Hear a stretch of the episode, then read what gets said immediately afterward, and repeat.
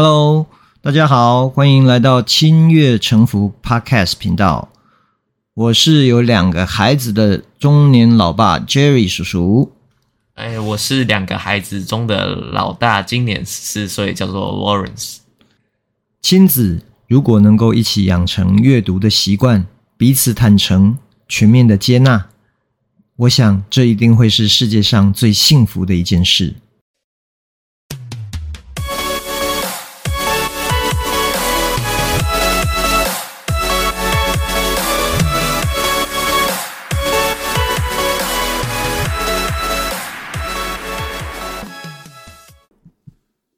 Hello，这一集我们要来聊一个比较新鲜的话题，因为还没过期的话题，还没过期。对，因为现在我是老爸，你是儿子，对吧？对，所以我想要来做一个角色扮演。嗯，如果今天换成你是老爸，那你会怎么做？嗯。我现在好像还没有小孩吧？对啊，所以我们说说的是假设的情况嘛，或者是说对于教养这件事情，你有没有什么样的想法或看法？哦，还是其实我也有小孩啊？啊啊！这么可怕吗？所以我已经当阿公了，我不知道吗？对，如果如果以你来讲，嗯。假设有一个小孩子，不要说他是不是你的，如果就是你要你要负责抚养他长大、教养他长大，你大概会用什么方式去对他？如果我有一个小孩，然后他还不是我的，嗯，那那是蛮可怕的。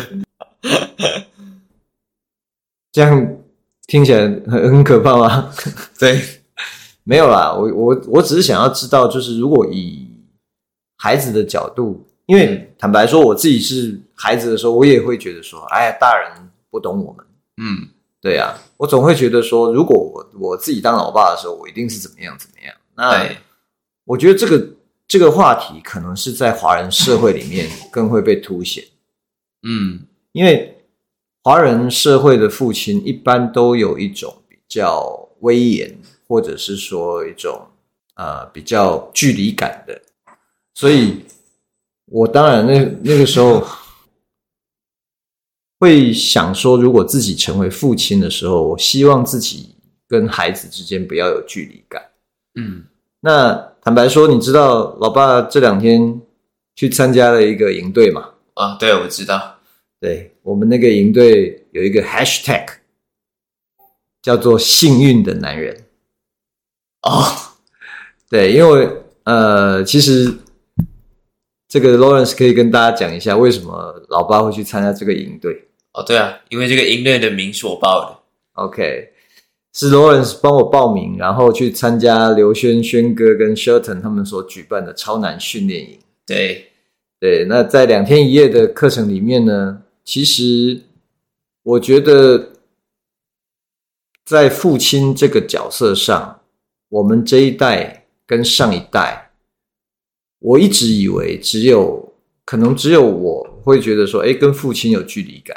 后来发现好像不是，哎，嗯，我们在两天一夜的营队里面发现，其实几乎每个人都有他跟他父亲的嗯关系，或者是说可能相处的模式上都会有需要调整的地方。嗯，那其实我自己。回过头就来想，就会觉得说，诶，那我跟你还有 Lucas，我们三个人这样的相处方式，对你来讲有没有哪里你觉得说，嗯，如果可以怎么样，我好像会觉得更自在，或者是有吗？好像没有，你就这么句点的，嗯，没有啊，我我很认真的想过啊，但好像没有。OK。因为我觉得我们的相处方式，坦白讲，我觉得现在是我自己觉得比较自在的方式。嗯，就是我有什么想法，我会直接讲出来。哦，很奇怪吧？虽然好像我是老爸，可是坦白讲，嗯，我一开始回到台湾的时候，我虽然跟你们没有感情不好，但有一些事情或者是有一些话，我不一定会敢当下问。嗯，因为我我会害怕你们，比如说会觉得说，诶，老爸怎么管那么多，这么爱念，然后会有这种情绪啊。那我也当然，像前一阵子我们大家。在一些乱流当中的时候，我就会担心说：“诶，我会不会说什么话会刺激到你们的情绪或什么？”那说实话，那样的感觉我自己也会觉得不舒服。嗯，因为会变成说，我明明在担心你，或者我明明在担心弟弟，可是我又不说出口。对，等于其实我觉得是有一种逃避。嗯，所以后来我。有一点忘记是从什么时候开始，我觉得应该是从我们决定要做这个 podcast 开始吧。啊，我开始会觉得说，有话我们就直说。嗯，那不管是你们对我，或者是我对你们，我觉得开不开心，然后有什么样的担心，有什么样的想法，我们都可以直接用沟通的方式。那。目前为止，我自己是觉得，至少我们两个的沟通应该是越来越顺了。对啊，对啊。那你你觉得呢？比如说，如果比较在二零二零年，或者是在我们做这个 podcast 之前，你对我的沟通方式啊，在二零二零年哦，好像是没有沟通哦。啊，对，二零二零年还没有沟通。那时候你才刚回来吧？好像、嗯、对，而且因为以前以前你们会怕我嘛，我很想问这个问题。好问题，呃，不会，但就是一种，呃，不知道怎么讲，就是呃，我不会怕你，嗯、可是就觉得好像我好像没必要跟这个人讲这个。哦，你会觉得没有没有跟我。透露什么，或者是揭露什么的必要？对啊，为什么呢？不知道，好像是，就是就是就是我好跟跟我跟不熟的朋友，我也不会跟他讲太多是一样。OK，对，所以是因为我们距离的关系，因为我们有三年多的时间没有在一起生活嘛，我觉得有可能。所以是因为这样的关系吗？我是觉得，嗯，应该是 OK。所以对你来说，你就会觉得说，老爸。就等于是一个你不熟的朋友，对啊。可是你又每天必须看到我，对啊。哇哦，哇！那时候的心情，采访一下，你那时候的心情是什么样子？嗯、呃，那时候心情是什么样子？我有点忘记，因为毕竟是二零二零年了。嗯、但就是就是很怪，就是你要跟一个你不熟的朋友，嗯，住在一起，嗯，对，就是。OK，刚开始的时候就是蛮怪的，所以到了什么时候，你开始觉得跟我这个朋友慢慢熟了起来？有有有哪一个 moment，或者是哪一个契机，你还记得吗？我觉得这应该不算是哪一个契机，或是哪一个瞬间就啊，好像突然可以讲话，对啊，对，这应该是慢慢累积的。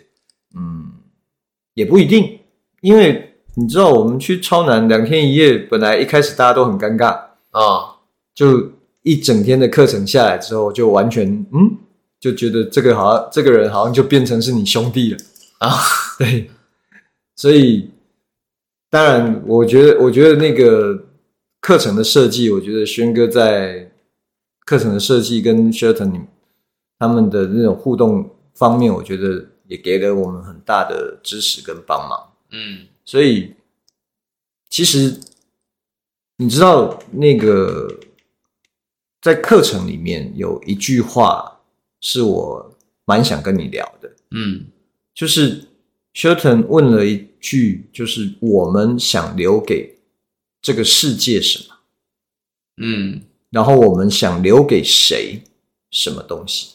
嗯，对。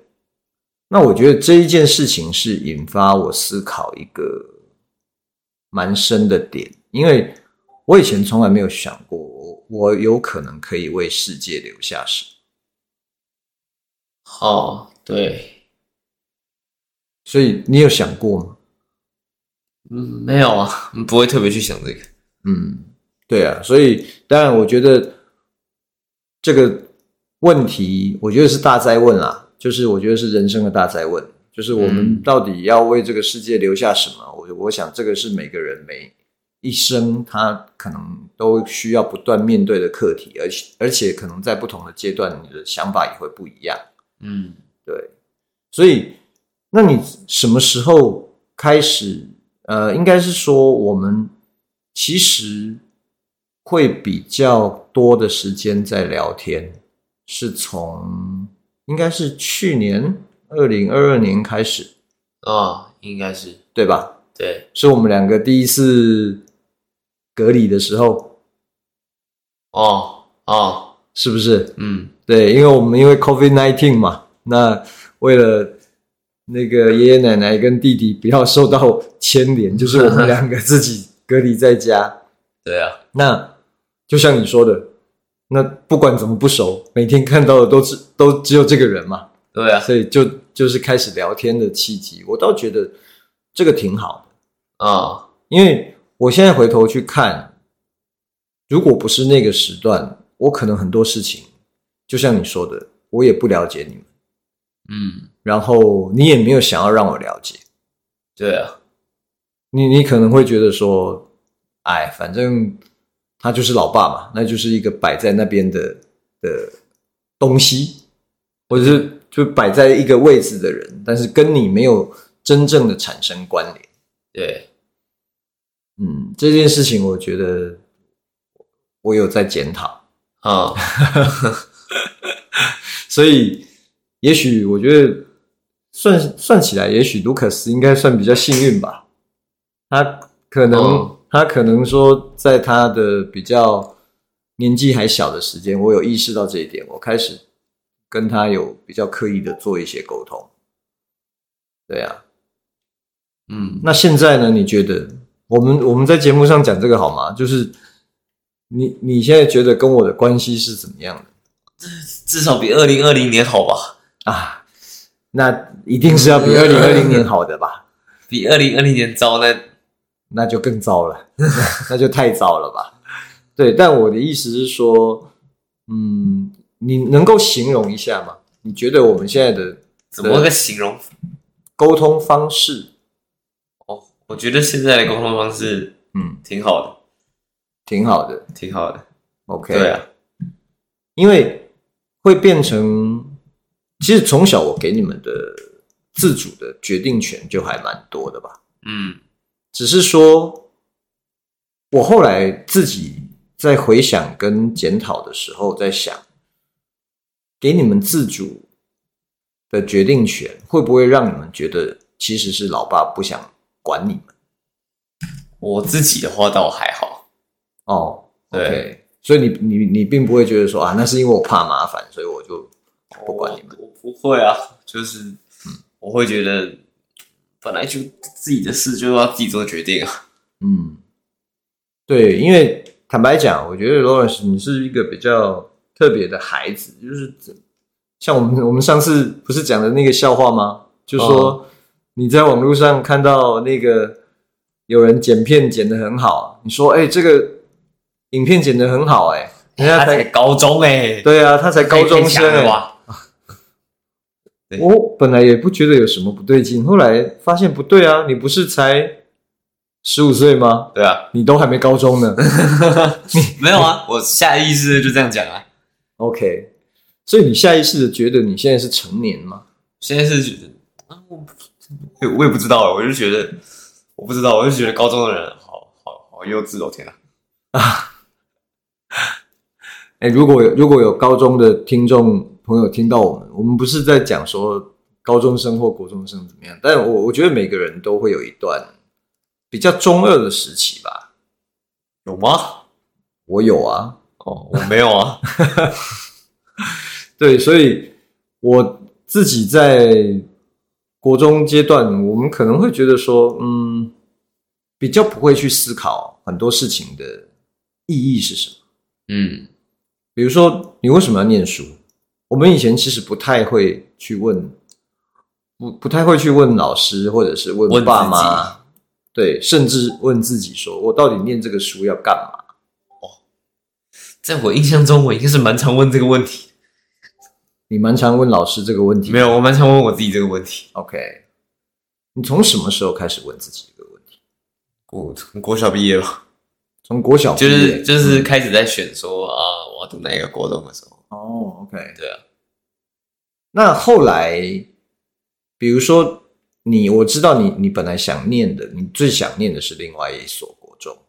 哦，那后来没有去那所国中念书，对你来说，你会觉得有什么影响或差别吗？没有，我倒觉得我现在也不是现在，我之前念的那间国中，嗯嗯，它有个好处就是，嗯、虽然大家都觉得好像就是这个国中可能没有我我想那一间这么好，嗯、或者是说呃，反正反正他没有管那么严，嗯，然后可是我觉得他功课给的少，然后。他要管不严的时候，我就可以去学我自己的东西。他给我的时间算是蛮多的。OK，所以反而你会觉得说，因为这样多了自己的时间跟空间，可以去做自己的事情。对啊，OK。所以其实我觉得很很特别的地方在于说你，你你现在已经在思考你你自己到底存在的价值，或者是你你想做的事情是什么？嗯。对，你觉得这个跟你你从小看的书有关系？没有吧，我看的小说居多。OK，但你的确从国小毕业要选国中的时候，你就已经在思考这个问题。国小还没毕业，就是有提到大家在提到国中的时候，我就在想这件事情。OK，你那时候想的是什么？具体一点，你那时候想我具体一点想的是什么？我一开始想的是，嗯，这个国中跟这个国中。哪一个国中比较好？后来想想不对，上国中之后要干嘛？嗯，然后之后再想想，嗯，那我现在在干嘛？OK，对啊，那你那时候没有答案？嗯，是没有答案吗？我就想说，呃，反正反正就先上国中再说嘛。嗯，对啊，就先念嘛，因为我也不，我那时候也不太确定国中到底在干嘛。OK，所以就先去先去念嘛。OK。那你你后来念了国中，念了一年多，一年多。那你你这一年多，你自己的最大的感受是什么？我最大的感受就是，嗯，我不应该浪费一年多在这东西上面的。OK，所以你你会觉得说，学校的课业其实是没有帮到你在这个世界，或者是你探索自己的。价值没有，任何科目都没有。OK，不过的确啦，我觉得学校当然他他做的是大众教育嘛，对啊，那大众教育就是让大家有一个基本的学习的能力。嗯，其实我们一直强调一件事情，就是学习这件事是这一生不会停止。对啊，对啊，因为如果你停止学习，其实你的人生大概也就跟停了也没有什么两样。对，所以只是说大家学习的方式不太一样。是，而且现在的时代，尤其是这一两年，你看 AI 的盛行之后，其实所有学习的方式都已经被翻转。对啊，但可能有一些体制内的教育，它的内容它其实是跟不上的。我觉得它完全跟不上哈。对，但我我觉得这其实。不只是我们的问题啊，我我我发现应该是现在所有的学校其实都跟不上，对，因为变化真的太快，嗯，所以唯一能做的就是我们大家一起边走边做边学，嗯，好像也只有这样，嗯，对，所以我觉得现在的孩子的成熟度，我那天跟一个朋友在聊天。就是也有人问我说：“哎，那你的孩子这样，你不担心吗？”嗯，我我很诚实的回答，就是说，我觉得我没有办法担心。我我的意思是，我觉得我懂的，部分没有比你多哦。面对这个世界所需要的答案，我也没有比你多哦。我可能在某些方面比你有更多的经历跟经验，但那个部分你需要的时候，你随时跟我提，我会从我的脑脑袋里面的档案拿出来，对，给你用。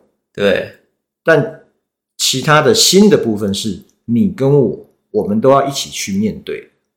对啊，对，所以我觉得这件事情，我我是真的没有什么可以担心的。嗯，因为你担心也没有用啊。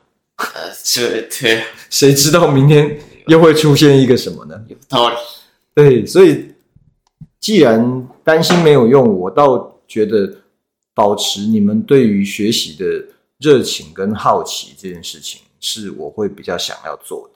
嗯，我就会想说，哎，有什么样的方式是你跟弟弟看到新的东西会觉得，嗯，哎，这个东西我想学。嗯，那老爸，这个要怎么学？我们现在好像就常常跟你讲，我也不知道，就大家一起查查看吧。啊，对，所以我觉得在面对世界这件事情上，我觉得十岁、十三岁、三十岁到五十岁，我都真的觉得每个人面对的世界都是一样新的。嗯，所以唯一能做的就是想办法跟上这个世界。对啊，OK，好吧，那看起来。你今天没有想要聊一聊，如果你有孩子要怎么教育的问题，我也没有办法教他什么吧。如果嗯，以现在这个发展趋势来看的话，对，好像是这样子。我我觉得以后父母跟孩子比较像是所谓的学伴，嗯，就是说我们彼此陪伴，一起学习。对，因为因为。我我觉得大人有的时候会有一种放不下的面子，就是我非得什么都知道，嗯，我非得什么都懂，嗯，我我我就是比我就是要比你厉害，嗯，但这不是事实的真相，真相是大人们也都不知道自己怎么办啊，所以我觉得学伴这个名词，你觉得怎么样？应该还可以。嗯，我觉得是目前最适合的名字。OK，好吧，那学伴我们就一起继续好好的学习吧，面对这个世界。